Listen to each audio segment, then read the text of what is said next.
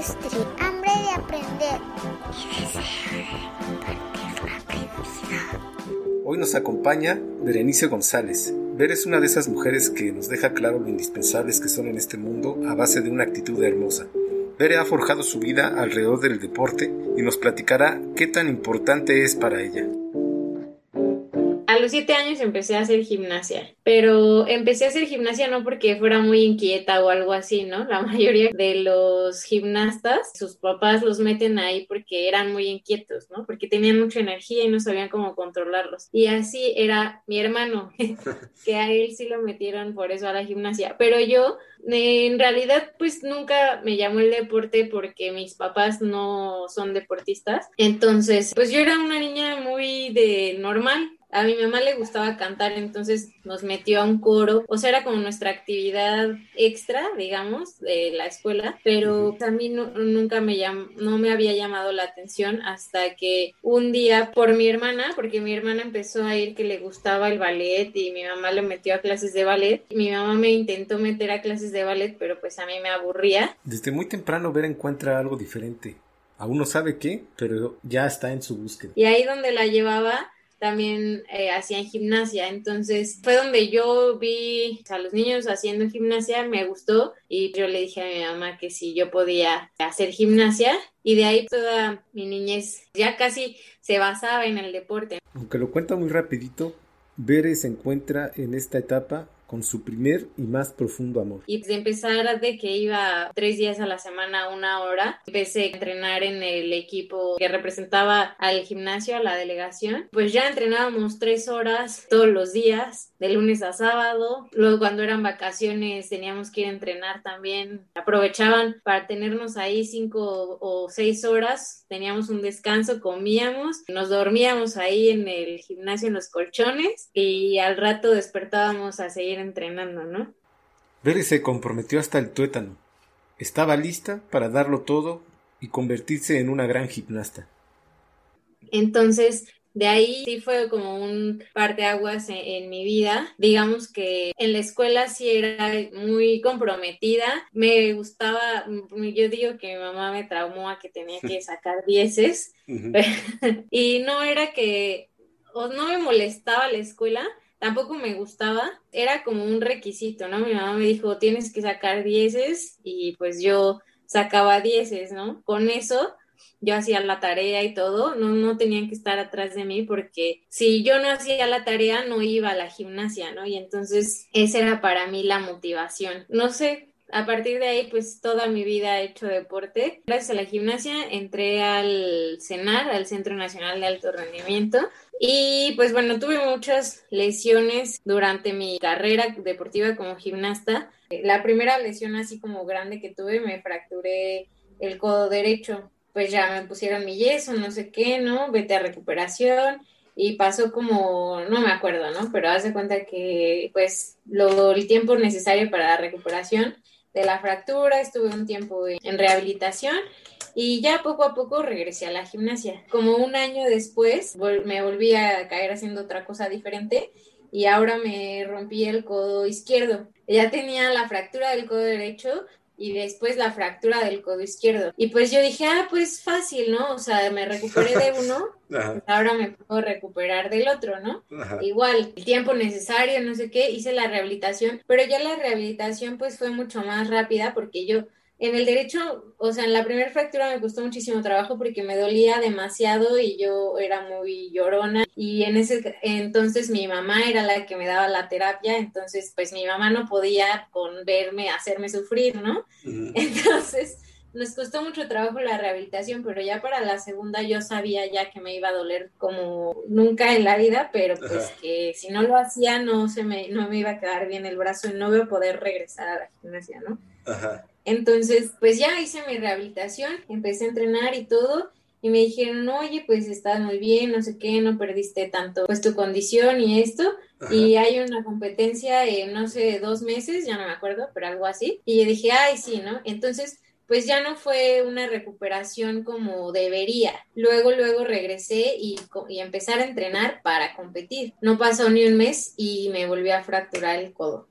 El mismo, el izquierdo. Oh. Entonces ya tenía una fractura del codo derecho y ya tenía dos en el izquierdo, o sea, llevaba tres fracturas y esta última, ahora sí me tuvieron que operar porque la otra fueron, las otras dos fueron nada más de yeso, fueron de primer grado. Y la segunda ya era de segundo, casi tercer grado, o sea, casi se me eh, desplazaba el, el, hueso, ¿no? Y quedó de un hilitito, ¿no? Me tuvieron que poner clavos, el trauma, ¿no? De la cirugía, de estar tres días en el hospital y todo. Y la verdad ahí me quedé con mucho miedo de regresar. De hecho, pasaron dos años. En esos dos años mi mamá me metió a natación porque mi hermano seguía yendo a la gimnasia, entonces yo en las tardes que él iba y que lo íbamos a recoger, pues yo tenía que sentarme ahí dos horas, esperarlo, viendo como todos los demás, ¿no? Seguían entrenando y todos, ay, hola, ¿cómo estás? ¿Cómo sigues? ¿Vas a regresar? ¿No? Y yo así, no sé, me da miedo, ¿no? Te digo, ya iba a natación,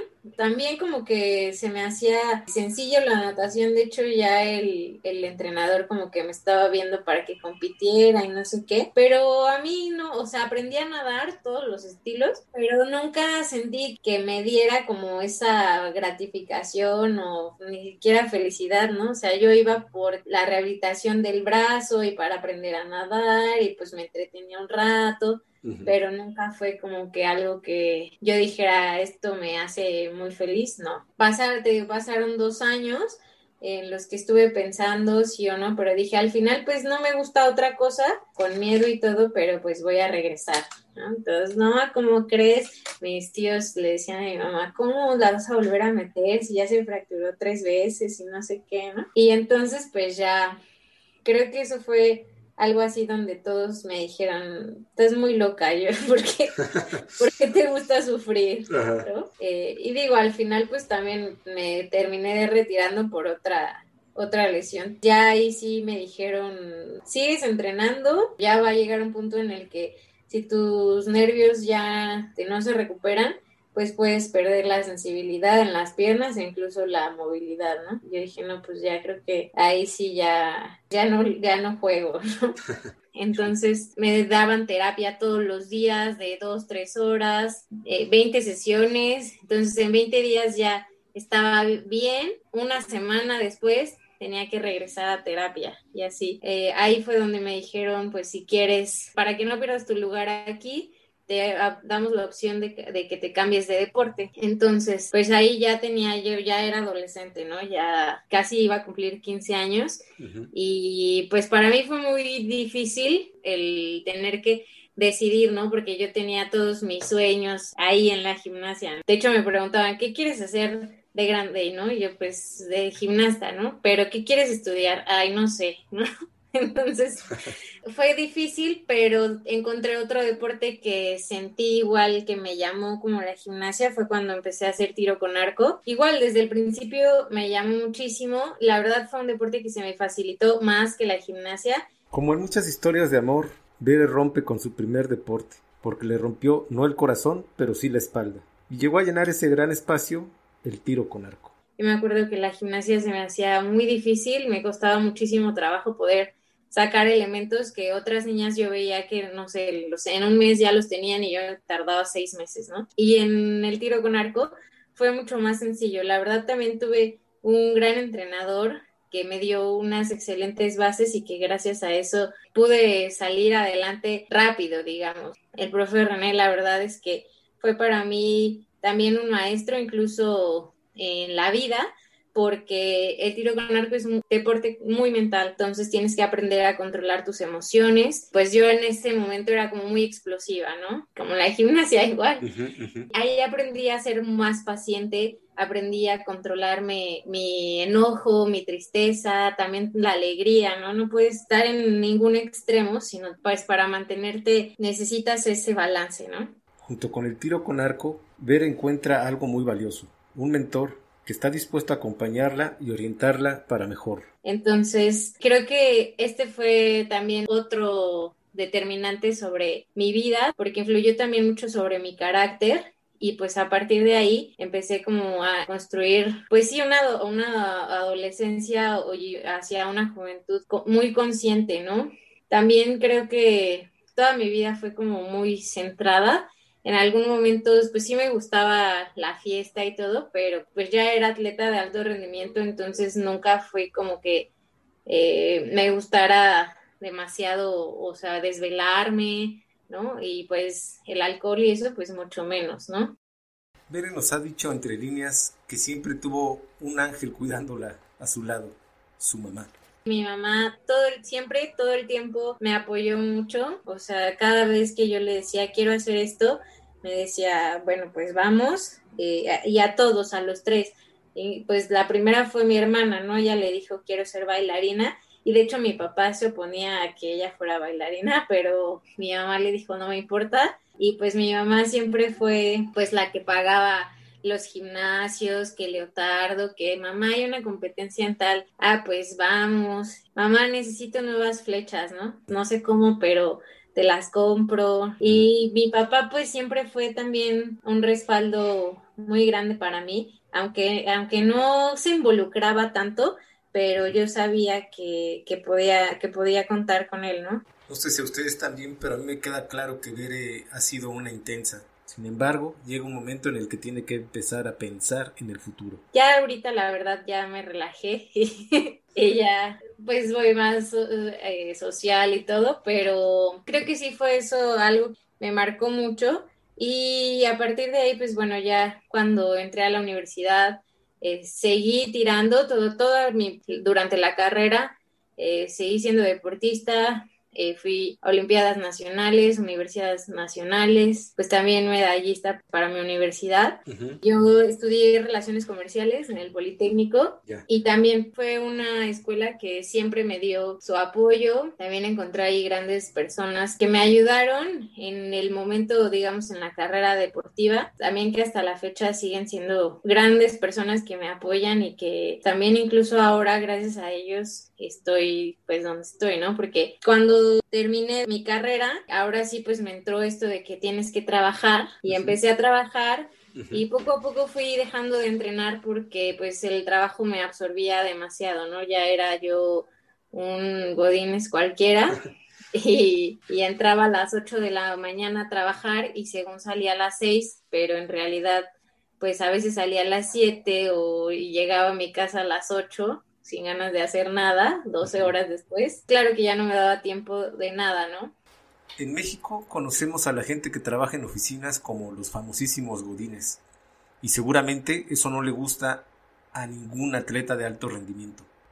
De cualquier manera, Bere recuerda cómo fue que encontró su primer trabajo dos, tres entrevistas. O sea, se me hacía muy raro como a otras personas, compañeros mismos me decían, no, Llevo seis meses buscando trabajo, yendo a entrevistas y no consigo nada, ¿no? Y yo la verdad es que todos me decían como de, ah, sí, pues mañana entrega tus papeles, ¿no? Y yo ya tenía varias opciones y así, y a algunos a lo mejor se les hará que me di el lujo de rechazar varios empleos, ¿no? También yo me ponía así como a estudiar, la verdad sí veía estos videos de qué decir en tu entrevista, ¿no? y cuando te hacen así la pregunta de tus defectos y tus virtudes, ¿no? Claro psiquísima. O sea, sí me preparaba como para las entrevistas. Pues sí, yo creo que también aprendí mucho a, hablar con las personas, a entenderme con ellas y a estar como en su papel, ¿no? En, tener empatía y saber realmente lo que están buscando. Certera como cuando disparaba flechas a la Diana, Bere aprendió a escuchar y a contestar, a hacer juicios rápidos para saber si ella podía cubrir el perfil aunque no siempre fue así. Al principio yo era muy nerviosa, de hecho antes de entrar al deporte, yo le decía a mi mamá que quería tocar el violín.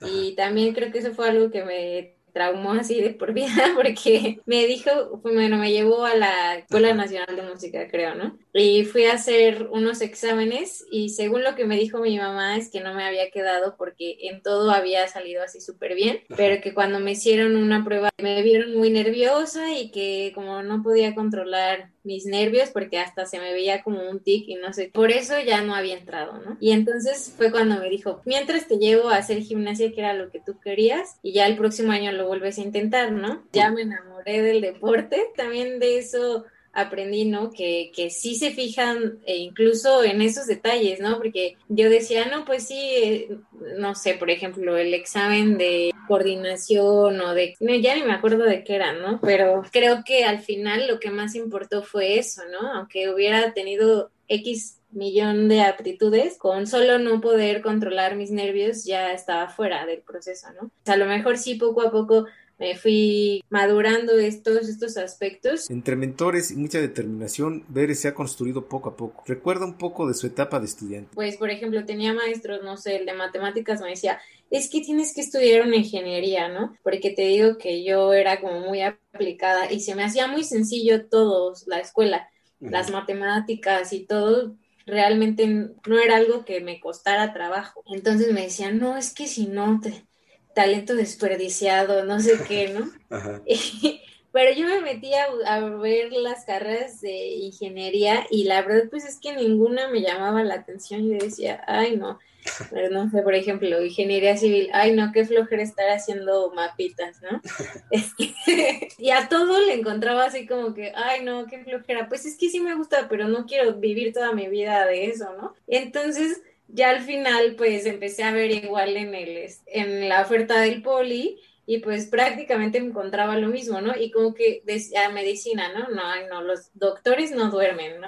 Entonces, pues así empezaba yo según a descartar y me quedaban las de administración, como que las de administración decía, ah, pues esto parece que sí puedo trabajar de esto y luego tener un rato libre para entrenar, ¿no? Porque aparte, pues yo seguía pensando en eso, ¿no? Casi que por descartar, o sea, cuando vi relaciones comerciales, tenía un amigo que eh, había entrado a estudiar mercadotecnia que estaba fascinado y no sé cuánto.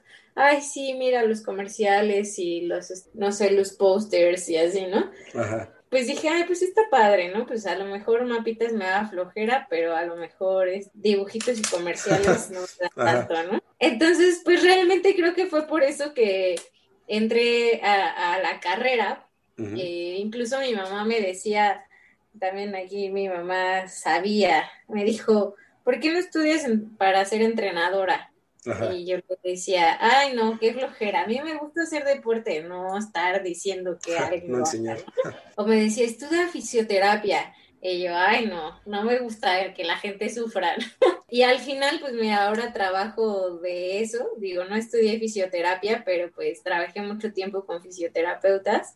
este, justamente cuando dejé este trabajo donde me explotaban, este, decidí dejar este trabajo. Mi hermana estaba emprendiendo un negocio con mi cuñado. que tenían pues, una clínica de rehabilitación. Yo les dije, oigan, estoy pensando ya dejar este trabajo, pero pues quiero ver si ustedes eh, tienen espacio y pues bueno, yo me gustaría apoyarles con lo de las redes sociales, con la mercadotecnia, ¿no? En general ellos me dijeron, pues sí, vente. Ahí fue pues donde empecé a, tener como un contacto, digamos, más profesional, no de que yo fuera la deportista, sino fue ahí donde eh, empecé a, tratar con los fisioterapeutas, porque digo, era una clínica de rehabilitación. Al principio, pues bueno, solo fue como involucrarme con el método que ellos utilizaban para poder hacer la, la publicidad y todo eh, la planeación de medios y todo esto, saber qué contestar o qué decirnos para el momento de las ventas. Y después me pude involucrar un poco más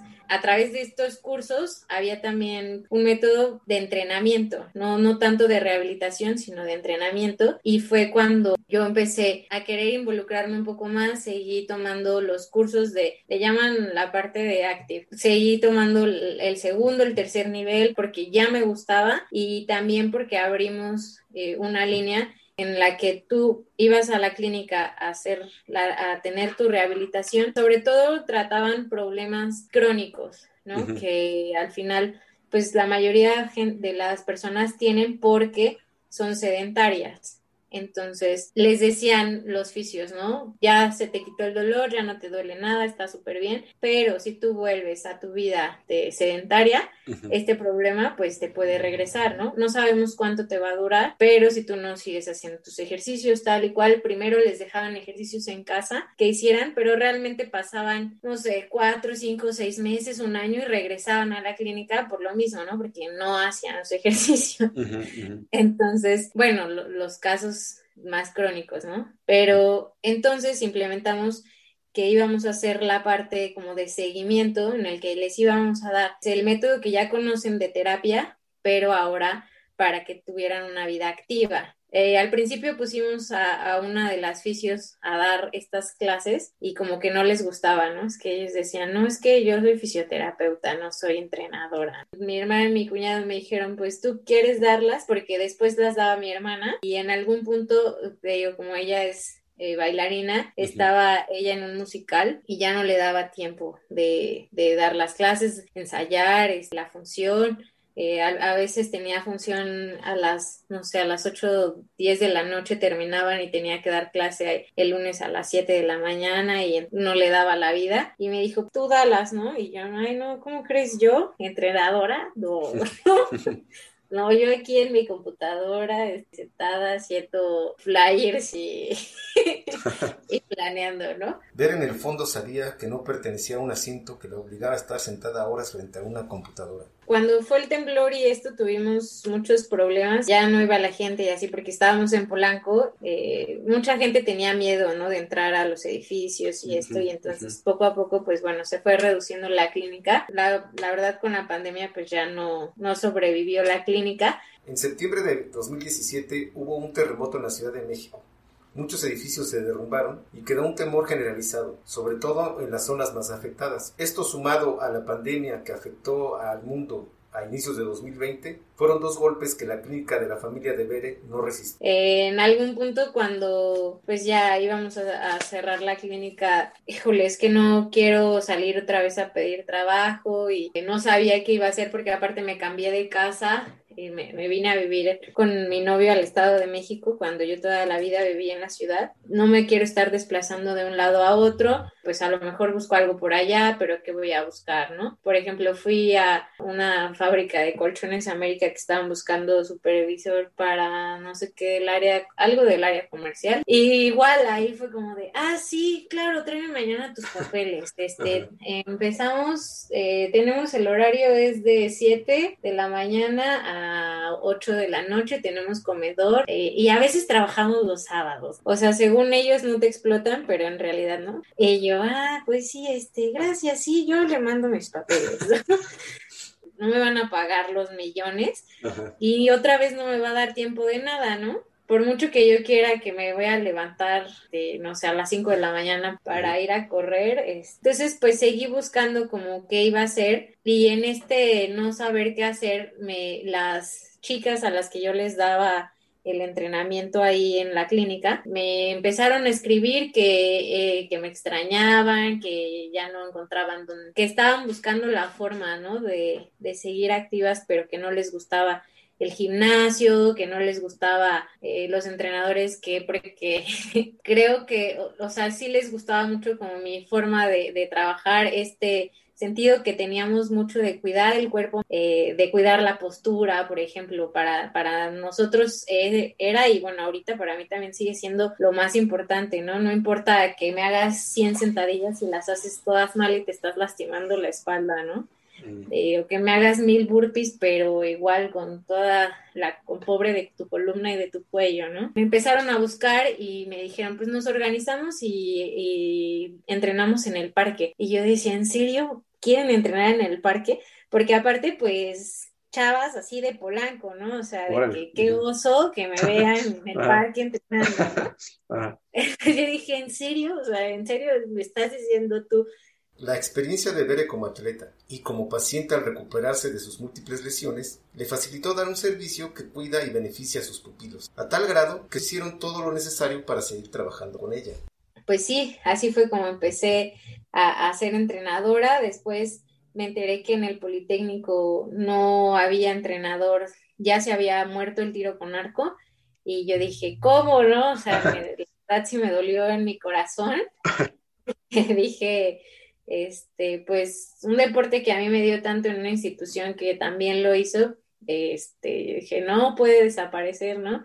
Y entonces le dije al ingeniero, al que es el presidente de la asociación, que pues que qué había que hacer y me dijo, hay que meter eh, como un proyecto y todo, eh, lo hicimos y pues igual, lo presentamos el proyecto, nos dijeron sí, adelante eh, y fue como en octubre del año pasado empecé a, a ser también entrenadora ahora de los, pues de los atletas de los alumnos del Politécnico ahí en, en Zacatenco. Bere regresó a rescatar una disciplina que ama. Nuevamente lo cuenta simple, pero sabemos que hizo todo lo necesario para sacarla adelante. Los chicos del Politécnico al final de cuentas son chavos, ¿no? Son que quieren pues rebelarse, no sé, y, o ya se sienten atrapados y esto, ¿no? y como no, o sea, no es un deporte que ellos puedan agarrar el arco y tan fácil tirar en su casa, porque muchos de ellos no tienen, una no tienen ni siquiera arco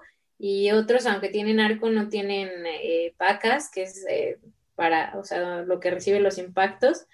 Otros no tienen espacio, ¿no? Viven en, en un departamentito y comparten el espacio con sus hermanitos y pues ahí si alguien pasa corriendo pues no va a ser una buena idea. En esta nueva etapa, Bere toma la responsabilidad de mantener motivados a sus alumnos, al equipo y a sus familias. Una tarea que se le ha complicado y requiere de más esfuerzo, pero que sin duda se logra. Pues como que no, no les motiva tanto estar ahí a dos metros tirando cuando ellos estaban acostumbrados a tirar 70 metros, ¿no? Estar al aire libre o tener un arco que les hoy habíamos podido prestar y ahora lo tienen que hacer con una liguita, ¿no? Sí me ha costado un poco más de trabajo con ellos, el mantenerlos motivados durante todo este tiempo, porque aparte, pues poco a poco se fue alargando más y más y más, pero pues creo que la, la disposición no ha faltado y pues los que han querido y han tenido esa, esa motivación de, bueno, ya mínimo está bien, aunque sea solo la liguita porque ya lo extraño, pues han seguido, ¿no? Incluso uno de ellos hicieron un torneo nacional que va a ser eh, clasificación para el Mundial de Indoor, que es una modalidad que es eh, pues bajo techo, se tira nada más 18 metros y entonces pues uno de ellos sí se animó y dijimos pues vamos a hacer el torneo virtual eh, estuvo muy padre porque, pues bueno, eh, él estaba en un lugar, eh, le ayudaron sus papás, uno le tomaba el video, el otro es, le tenía la, la, cámara, el otro le tomaba fotos. Yo desde mi casa lo coachaba, le tomaba el tiempo. El, el ingeniero, que también es, es juez internacional, es, pues le verificaba, ¿no? Que cumpliera con el tiempo que yo le tomaba, que no se pasara, que tirara las flechas que deben ser, etcétera, que anotara lo que tiró.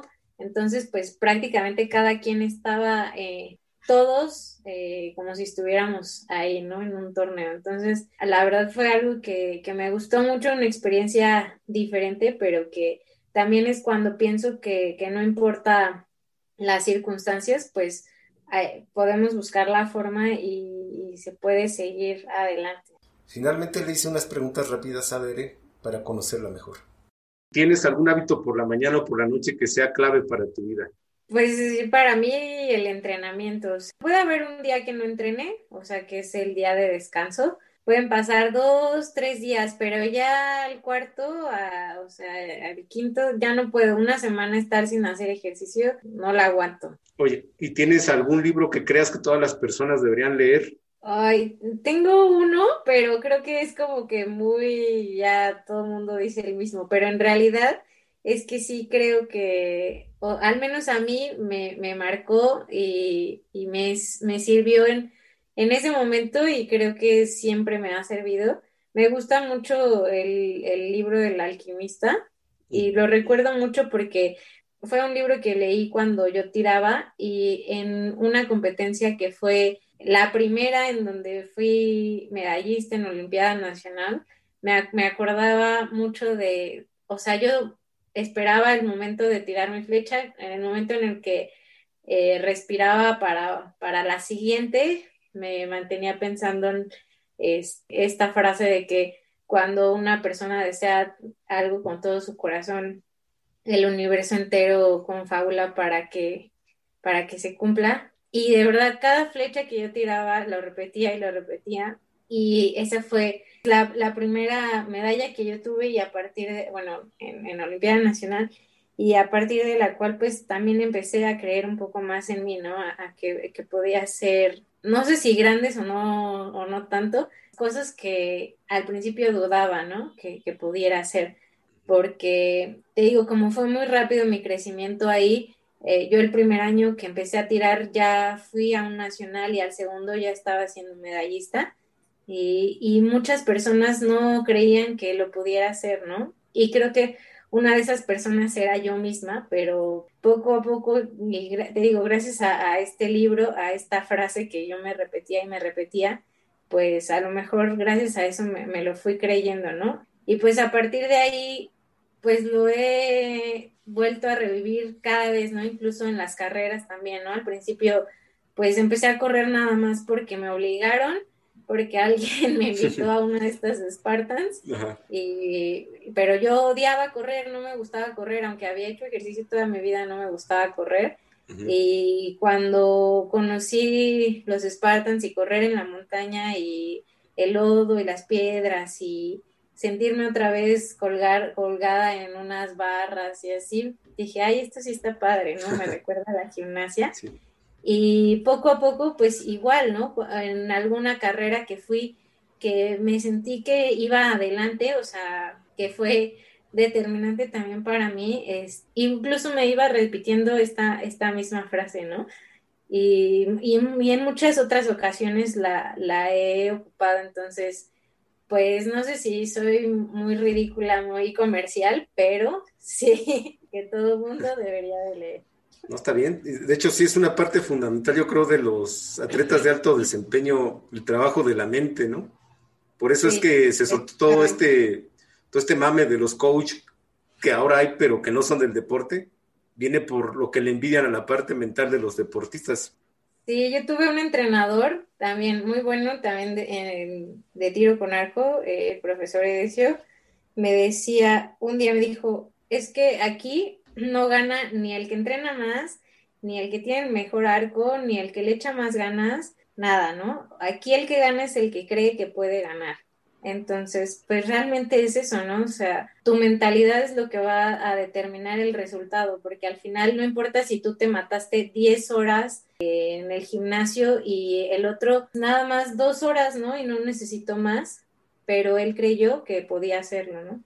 Y pues creo que al final es lo mismo en todo, o sea, algo que puedes aplicar en el deporte lo puedes aplicar en tu vida diaria, en tu trabajo, con tu familia, ¿no?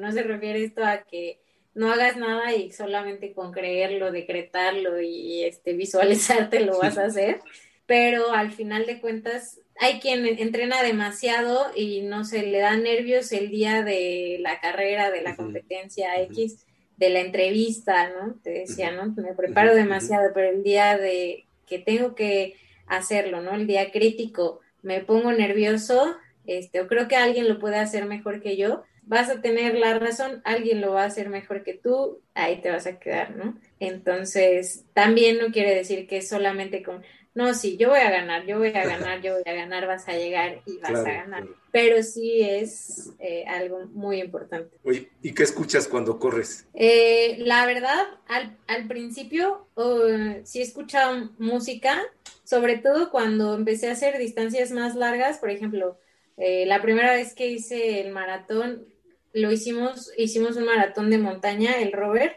iba con mi novio y con otro amigo y la verdad pues no iba, yo no iba escuchando nada más que a ellos y a la gente y así, ¿no? Lo disfrutaba yo mucho eh, sin nada, pero cuando lo hice en Ciudad de México, dije, no, yo creo que aquí sí voy a necesitar música porque no hay árboles, no hay este, lo que me gusta, no hay ríos, no hay piedras, no hay subidas y todo es, bueno, sí, hay, sí había subidas, pero pues no, no es como en la montaña, ¿no? Todo es muy plano, es muy monótono y voy a necesitar música. Y armé un playlist.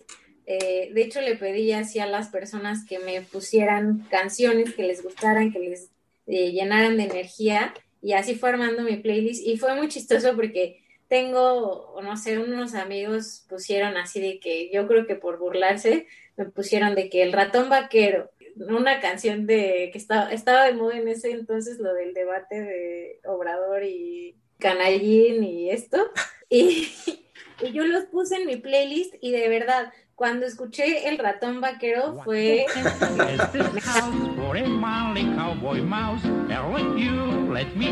o sea, porque y cuando escuché el canallín, no sé, yo iba deprimida porque me dolía el tobillo y empecé a escuchar esto y me empecé a reír y, este, y fue para mí así un cambio, ¿no? De, de energía completamente y me, me, ayudó muchísimo. Creo que más bien me gusta pensar en disfrutar el entrenamiento, más bien. ¿Qué característica o rasgo te molesta más en una persona? Yo decía antes, pensaba que en realidad no, no me pasaba eso, pero un día sí, o sea, porque yo decía, no, es que este me cae mal, no sé por qué, ¿no? Pero un día, eh, creo que fue muy específico, que nos encontramos con una persona que mi novio conocía y que abandonó a sus amigos en el IDC por, por irse con nosotros porque le diéramos ride, pero literal los abandonó, no fue como de, ay, bueno, es que voy a aprovechar y nos vemos, ¿no? Sino literal fue como de, vamos al baño. Ah, sí, ya vámonos, ¿no? O sea, aprovechó que sus amigos se fueron al baño para irse, ¿no? Y yo dije, ay no, qué mal, eso me cayó muy mal, ¿sabes? Que alguien eh, que no supieran ser amigos o no respetaran la amistad. O sea, porque yo dije, ah, no, si es realmente mi amigo, pues doy todo por mi amigo y apoyo a mi amigo y aunque me tenga que ir en camión, pues me quedo con ellos, ¿no? O mínimo les aviso. Algo que valoro mucho yo, la, la amistad, creo que a lo mejor eso es lo que más me molesta de alguien, que, que no sepa valorar a otra persona. Cuando alguien dice exitoso o exitosa, ¿qué persona te, te viene a la mente? es que, no sé, yo para mí, no sé, por ejemplo, Nadia como Comaneci era yo quiero ser Nadia, ¿no? Cuando era Entonces, más bien es como, más que pensar en, una, en ella como en una persona exitosa, pienso en ella como en una inspiración, no sé, una persona así, no sé, fuera de este mundo. un, superhéroe. Bueno, esta pregunta regularmente la hago como, ¿qué recomendación le darías a alguien que quiere escalar en el trabajo o tener un mejor puesto, ser el big boss? Pero en tu caso yo creo que la cambiaría. ¿Qué recomendación le darías a alguien que quiere ser campeón? Pues que creo que la primera recomendación es que tenga muy claro qué es eso de campeón, ¿no? Para él, para él ser campeón, ¿qué quiere decir? No que nada más sea la palabra, sino que me diga, quiero ganar tal cosa, ¿no? Quiero ganar, por ejemplo, el nacional de tiro con arco, quiero ganar el Spartan, que tenga muy claro cómo es o cuánto tiempo le quiere dedicar para, cuánto tiempo cree que va a necesitar para llegar a ese punto y qué es, cuánto tiempo está dispuesto a dedicarle para llegar a ese punto, ¿no? A partir de estos dos cuestionamientos, que realmente, pues, vea si hay congruencia entre lo que está queriendo y lo que está dispuesto a dar. Y, a partir de eso, si dice es congruente, pues que crea que lo puede hacer y que cada día trabaje por, por lograrlo. Bere nos comenta quiénes la deberían de buscar y por qué medios está disponible. La, mayoría de las personas que me buscan son eh, personas que no han encontrado eh, un lugar donde se sientan cómodas, sobre todo eh, para hacer ejercicio, ¿no? Que tienen la intención, que tienen las ganas, pero no han encontrado ese ambiente donde se sientan seguras, donde pues sepan que van a cuidar de ellas, que les van a dedicar un tiempo que, no los van a dejar este pues ahí abandonados, ¿no? Como comúnmente pasa en los gimnasios que te inscribes y pues no sabes ni cómo se usan los aparatos, ¿no? O, que sientes que te critican porque estás gordita y, todos los demás son, están súper este, súper fuertes y sientes que te ven feo, ¿no? Eh, o personas que tienen miedo porque en algún momento tuvieron una lesión y que, y que por por esta lesión sienten que no pueden hacer ejercicio, eh, creo que estas personas son las que más se han acercado conmigo, este, y pues que, que, que han llegado como con muchas limitantes, como con esta, estos miedos, eh, y que se han dado cuenta que al final pues solo eran eso, ¿no? Solo eran miedo que tenían este, y que pues realmente pueden hacer lo que, lo que ellas quieran, ¿no? Pueden tener esta, este cambio de vida, eh, pueden, seguir, pueden tener eh, resultados grandes en el deporte, que a lo mejor igual que yo, ¿no? No creían en ellos, pero que al final se dan cuenta que que pues sí vale la pena tener un objetivo grande, que se vale, que vale la pena tener un sueño, porque pues sí, sí se pueden, sí se pueden lograr. Lo que más estoy al pendiente es de Instagram. En Instagram estoy como berenice.elienai, que es mi segundo nombre. Es como un trabalenguas, pero pero este es el usuario disponible que hay con mi nombre. Y bueno, también me, pueden escribir, mi correo igualmente es igual gmail.com Listo, pero de todos modos yo voy a poner todo eso en la descripción del episodio, por si alguien no entendió muy bien el, el, ahí, pues ahí lo puedan, tomar directo, los enlaces, ¿no?